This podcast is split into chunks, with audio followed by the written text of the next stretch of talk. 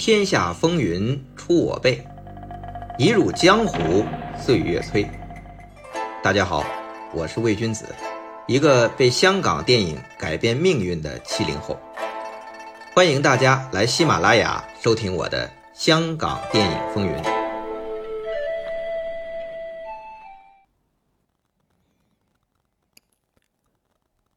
本期开始之前，照例要做个预告。雄霸香港，连好莱坞都低头的动作巨星，生前充满争议，死后各种谜团。有人神化他，有人贬低他，也有人试图还原真实的他。亚马逊畅销传记《李小龙：神话和真实的中文译者》截拳道教练史旭光独家解读。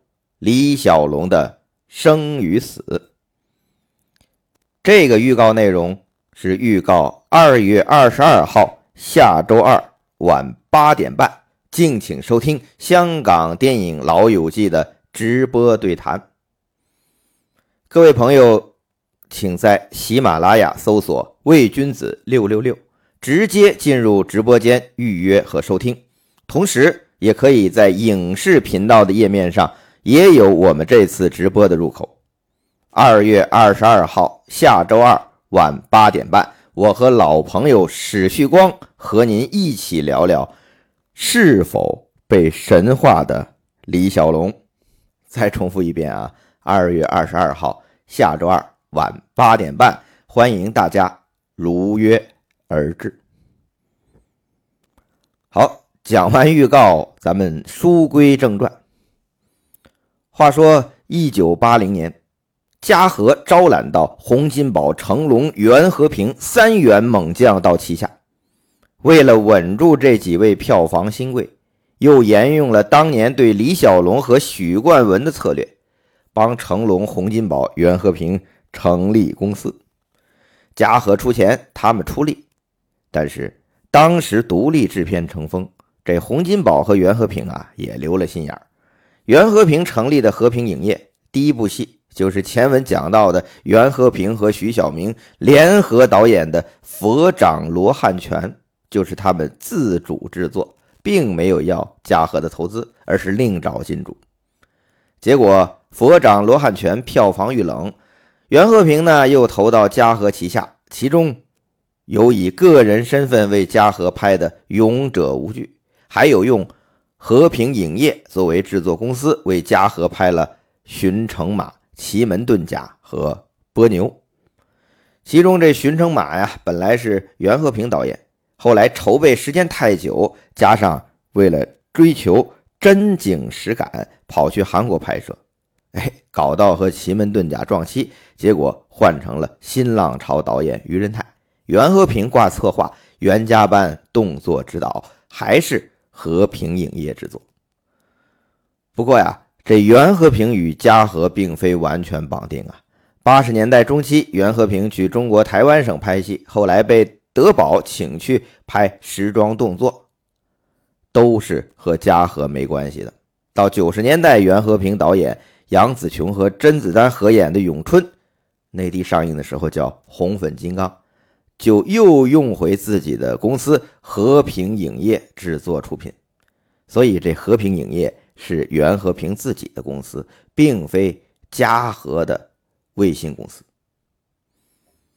那前文书讲到嘉禾帮洪金宝成立宝和，但其实，在宝和之前，洪金宝还成立了一间公司，叫做宝祥。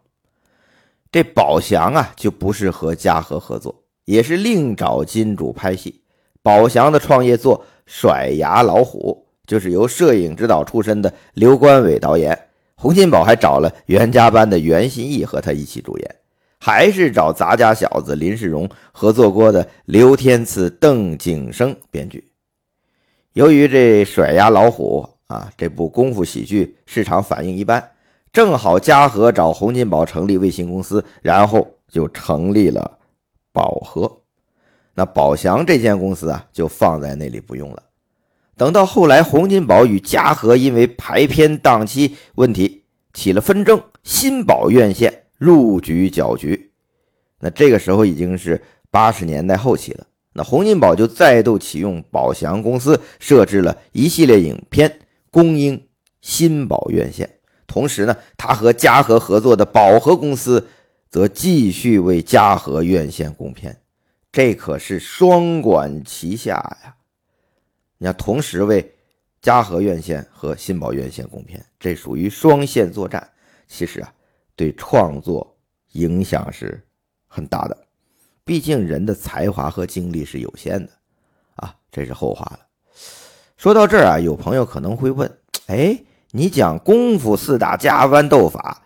怎么总花费口舌讲他们与邵氏嘉禾公司之间的合与分，以及自组公司和卫星公司的变化？你为啥呀？嗨，其实啊，这是我总结和划分香港电影产业历史发展变化的一种方法。任何一个行业的基本元素关系啊，都是人和钱组成的。有人没钱啊，那就是粤语片的七日仙嘛。有钱有人，那就从永华到邵氏国泰。在嘉禾开始是有人没钱，拍李小龙时还囊中羞涩呢。但是因为李小龙、许冠文，甚至后来洪金宝、成龙的加入，这嘉禾受到资本的信赖，公司的本钱也越来越足。你再比如麦家、石天、黄百鸣这三位人才。你再有才华和能力，如果不是遇到九龙八氏的雷氏家族要开拓华语片院线，寻求有能力的行业人士做制作，他们也未必有这个机会能创造新一城的神话呀。所以后来港片衰落，曾志伟说，其中一个重要原因就是没有大公司、大资本愿意花大本钱长线投资电影了。同理，成龙为什么舍罗维而投奔嘉禾呀？那根本原因还是嘉禾的本钱大，有国际发行渠道，可以帮助成龙不惜工本拍自己风格的电影，还有机会打入国际。这都是很现实且必须考虑的因素。所以，人和钱以及钱背后的公司体系关系，也是解读香港电影产业历史的密码。这才是我为什么不厌其烦介绍这些构建和影响香港电影的这些演员、导演、其他岗位的名家高手前辈，在他们的演艺历程中与大公司的关系演变。那这里是特作说明。咱们还是回头讲洪金宝创立宝和，创业作选择。鬼打鬼，那前文讲过，刘天赐说呀，拍《鬼打鬼》缘起，他和薛志雄两个编剧和洪金宝一起去韩国旅游，兼高构思剧本。那大家晚上聊故事，聊起鬼故事，于是一拍即合，几个故事用一个架构和一个功夫加喜剧加鬼包装啊，这个整体就变成了《鬼打鬼》。这当然是创作起因，但是如果追根溯源，一直拍功夫片的洪金宝，怎么就开个故事会就头脑一热改弦易辙，他想起拍鬼片了呢？还是有其他原因的。其中一个重要原因就是一九八零年这一年，在《鬼打鬼》之前，起码有三部灵异鬼片取得了巨大成功。一部是许鞍华和萧芳芳合作的《撞道正》，这是一部讲述发生在戏班里的鬼片，而且是将当时少见的啊广东民俗或者是这种风俗生活融入其中。导演许鞍华和编剧陈韵文当年在电视台拍过《崎岖路》，搜集过很多相关的资料，所以这《撞道正》影片整体。呈现出相当生动的地方风味，诙谐鬼趣，玩的很过瘾的。所以当年五月一经上映，香港本土票房超过三百五十万港币，那是相当的卖座呀。你在撞道正之前，基本上都是李汉祥在邵氏拍些片段式的北方民俗怪谈，像这种特别广东民俗风味的撞鬼搞笑，那基本没有。加上票房出色，对洪金宝他们创作《鬼打鬼》不可能没有影响。我说的在撞到正之前啊，这种特别广东民俗风味的，其实在很多当年的粤语片里边出现，但是制作都相对粗糙。比如说啊，张英，跟吴楚帆齐名的张英就拍过《回魂夜》这部戏，对后来周星驰的《回魂夜》影响很大的。比如它里边的这个主题配乐都是一样的。但是如果是通过新浪潮新包装啊。对，当时比如说八十年代新兴的香港市民引起重大反省的广东风味的这种鬼片，那就是撞道正为开风气之先者。那同样是一九八零年啊，这是五月，鬼打鬼不是鬼打鬼啊，撞到正上了卖钱。随后七月，邵氏就上映了一部桂志红导演的《邪》。这部融合了惊悚、悬疑、民俗、暴力、情色的恐怖奇片，上映后也是大受欢迎。香港票房同样超过三百万港币。那八零年的三百万就等同于新艺城崛起后这八三八四年开始的一千万。那票房你要是过三百万，基本上都是香港年度前十的这个票房。所以《邪》这部戏啊，你听这名“邪”。确实也邪门他的故事应该是来自，咱们不能说抄啊，来自法国导演克鲁佐的《恶魔》，但是这部邪从时代背景到设计做了很多本土化的处理。这戏里两次啊，这个剧情发展你以为是鬼片哎，却两次翻转，告诉你这是人为的。如果你没看过那法国片《恶魔》啊。那是会有惊喜的。那这部打着鬼片旗号，实则讲人心的奇片啊，其实你仔细要推敲，也有很多难以自圆其说的逻辑。但桂志红啊，处理气氛特别出色，尤其是非常突兀的最后一场，浑身涂满符咒的光头裸女艳舞，特别诡异、大胆、震撼。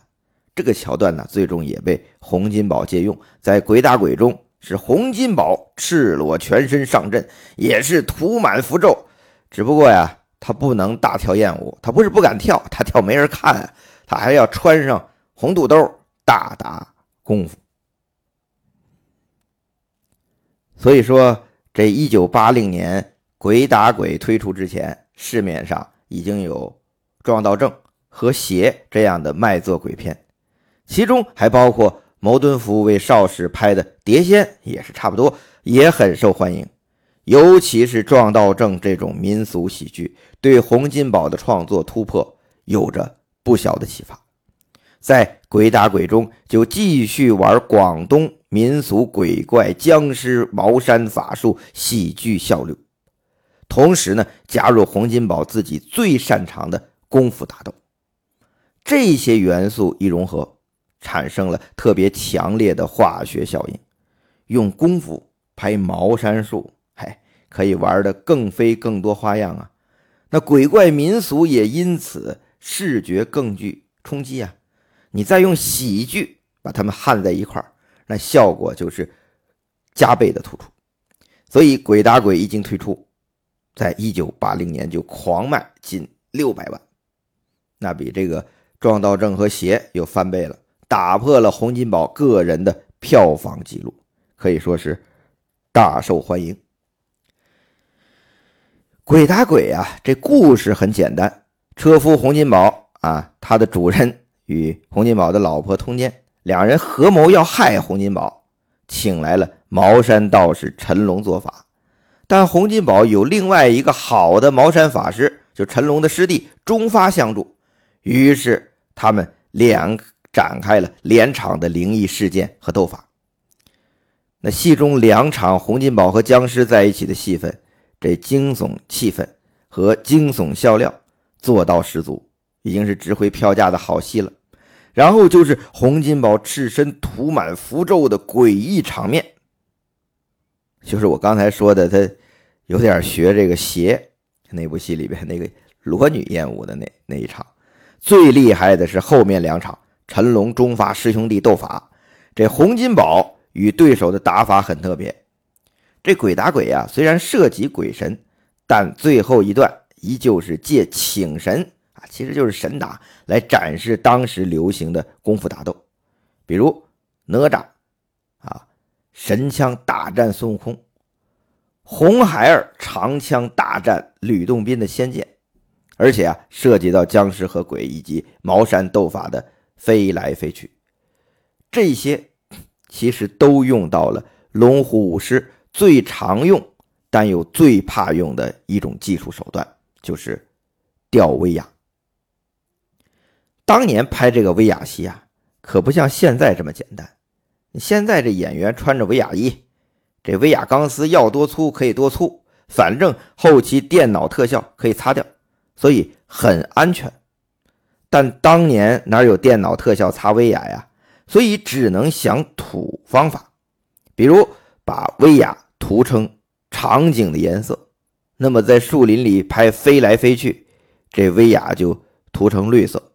和树林一个颜色，同时呢，把灯光打亮，加上快格拍摄，那剪辑的时候就更是快速凌厉，观众呢就不容易察觉到穿帮，因为当时是没有 CG 特效擦威亚的吧，只能用各种办法去避，所以导致威亚是绝不能粗的，因为你太粗了就容易穿帮嘛。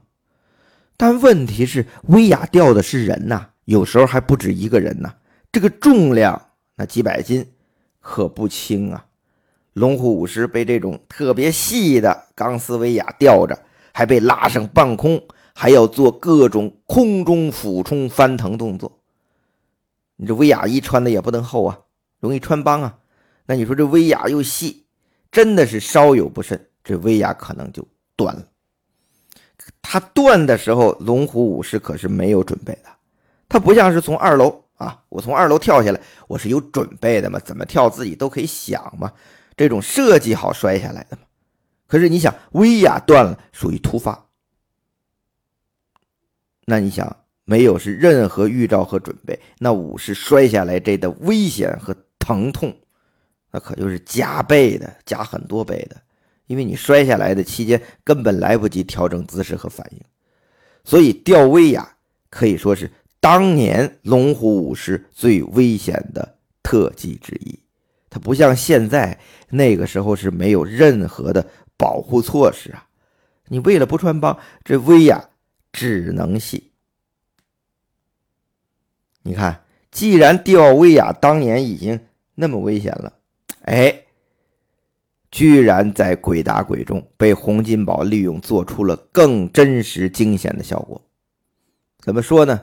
原来鬼打鬼有一场戏，是陈龙饰演的法师凌空被撞飞到屋顶，然后又从屋顶摔下来的镜头。按照洪金宝的要求和剧情设计啊，这人呢被撞飞到屋顶，已经晕了。那晕的人是没有力气的嘛，浑身是软的，然后又要在这个晕的身体软的状态下从屋顶摔下来，这镜头啊要一气呵成。这个镜头看上去好像难度没那么高，但是这个镜头和动作的难点在于，这龙虎武士再有经验，被装飞到屋顶然后摔下来，因为都是提前设计好，所以都是有准备的。这身体怎么可能是软的呢？他肯定是绷紧的，因为他都在等着嘛。啊，我被撞了啊，我现在要被摔下来了，他都会有身体本能的预警反应。还要防备受伤嘛，这是本能嘛。而且被撞飞到屋顶，这个威亚拉起来是横着的，然后从屋顶又垂直摔下来，这就是变成竖的了。对于威亚的设置操作也是非常的考验，所以怎么做呀，他都做不到洪金宝想要的效果。那最终呢，还是被洪金宝想到一个办法，就是。减威亚，什么意思呢？就是当这个武士啊绑着这威亚钢丝凌空被撞飞到屋顶的时候啊，这个时候洪家班的人就出手把威亚咔嚓剪断，这样武士啊就从屋顶垂直的啪就摔到地上了。那这样做呢，就解决了前面说的两个问题：第一，威亚先横着拉啊，然后不用竖着拉了，怎么呢？因为剪断了。就省了操作的麻烦。第二，做这个动作的演员自己也不知道什么时候这威亚会被剪断，而且洪老大已经吩咐了，你这身体啊，你就得按戏中的角色要求和状态，你就别做准备了，就是软的。你软的，你也不知道，啪，什么时候剪这威亚？这样一来啊，武士啊，就是有点听天由命了，因为主动权不在自己这里了。最为难的，反而不是这些啊 要被剪的武士，反而是剪威亚的那位了。你说你剪这个威亚，啊，要掌握火候吧，要非常准确才行啊。剪早了，那个被剪的武士就摔到第二个地方了，你白做了。那你要是剪晚了呢，他可能就撞到布景板上了。那不仅这个动作完不成，也有风险。因为布景板上面可能有钉子，也可能有缝隙，你直接撞过去就有不确定性，很危险。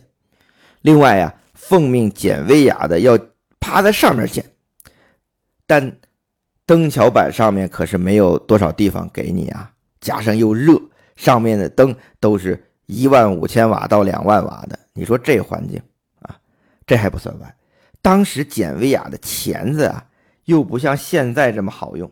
能一剪就断，所以呀，这吊威亚的武士很威严，很危险；而剪威亚的这位啊，那更是很紧张。那个是被动，这个是主动。哎，你是掌握着被剪的那个威亚的这个危险，甚至是生死啊。那么洪家班剪威亚就干这活的是谁呢？通常是三个人。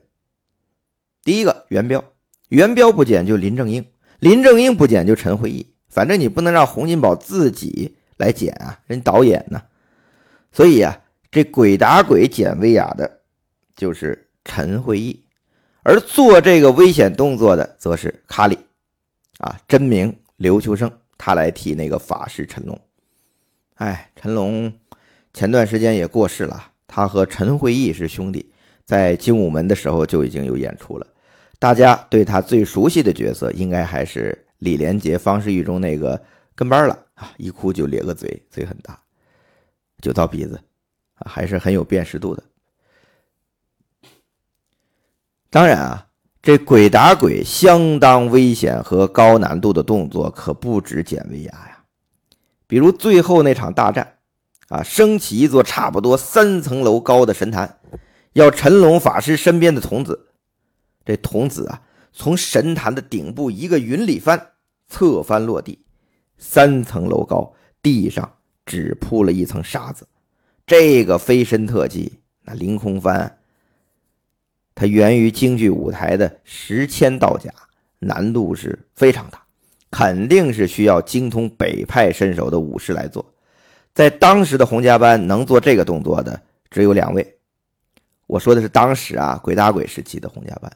这两位是谁呢？都是洪金宝的师弟元彪和元武。鬼打鬼就是元武做的。后来到富贵列车，元彪也做了同样的动作。楼房起火，他从三层楼高一个侧翻下来，也是地上就铺一层沙。鬼打鬼的这个动作和富贵列车的这个动作难度是相当的，但能做这么漂亮的啊，于师傅那里出来的，除了元武、元彪。应该还有元华，只不过是在拍《鬼打鬼》的时候，元华没跟着洪家班，他还在邵氏跟着唐家呢。你看这《鬼打鬼》在动作类型上可谓是无所不用其极啊，这个可以说是做到了当时的人体极限。这些危险特技动作与茅山斗法的各种套路融为一体，可谓是如虎添翼。对观众构成了极强的吸引力。而且，鬼打鬼也注重中国传统鬼神习俗趣味的挖掘，并加进了大量的茅山术驱鬼以及避鬼延寿、人鬼互戏的搞笑神奇桥段，具有非常强的娱乐性。正因为这样啊，鬼打鬼是开创了融合功夫喜剧和鬼怪题材的新型片种，就是灵异功夫片。那鬼打鬼推出之后，不仅在香港大受欢迎，票房将近六百万，是洪金宝当时的最高纪录，在香港是仅次于许冠文和成龙的存在，已经超过李小龙了。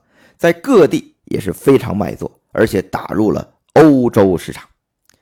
一九八一年初啊，花花公子法文版专程派人来香港访问洪金宝，用六版的篇幅介绍洪金宝本人及作品，认为这洪金宝是东方动作片的奇才。那嘉禾也因此信心大增，马上就给这个《鬼打鬼》配上英文版发行到欧洲市场。一九八零年底推出的《鬼打鬼》。大受欢迎，功夫片也从此和灵异结合起来了，在八十年代是大放异彩。那洪金宝的宝盒呢，又在一九八二年底啊推出了吴马导演、洪金宝主演的《人吓人》，也是非常成功，票房那也是卖的非常的不错，当时是突破了千万。后来又推出了粉菊花的一帮徒弟，林正英、董伟主演，钱月生导演的。人下鬼成绩普通，只卖到了七百万。到一九八五年，形势又一变，刘关伟导演、林正英、钱小豪、许冠英主演的《僵尸先生》，光香港就卖过了两千万，在中国台湾省也是大受欢迎，更在日本引发潮流，再度掀起了由灵异功夫片变奏为僵尸功夫片的热潮，这也成了洪家班八十年代的卖座招牌啊。和五福星系列成为洪金宝八十年代啊影坛大哥大的两大王牌，这是后话，会在下一季，也就是第四季详细讲述，暂且不表，因为我们第三季还没结束，当然也快到尾声了。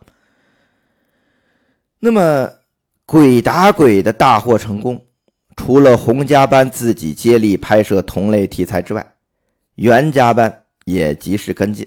凭借袁和平导演、袁日出、袁祥仁、袁信义、梁家仁联合主演的《奇门遁甲》啊，在港台、东南亚地区的卖座，也开出另一条茅山斗法功夫片的新路。那袁和平也因此啊，在这一时期转战中国台湾省，专拍天师斗法的茅山功夫片。不过呢，这袁家班的《奇门遁甲》和洪家班的《鬼打鬼》。虽然都属灵异功夫片的范畴，但拍法、打法，包括故事，却是各有绝招。而刘家良的刘家班对于这种灵异功夫片又是什么态度呢？会拍什么戏回应呢？那就且听下回分解吧。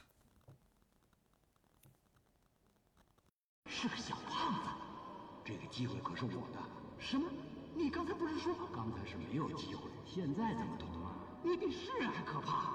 难道你不想要这个机会了？你这个死老鬼，太虚伪了！这不是虚伪，这是现实。小伙子，别冲动，不冲动，不就跟你一样白等几十年吗？不管怎么样，我们千万不要鬼打鬼，看看我们谁有手段了。好。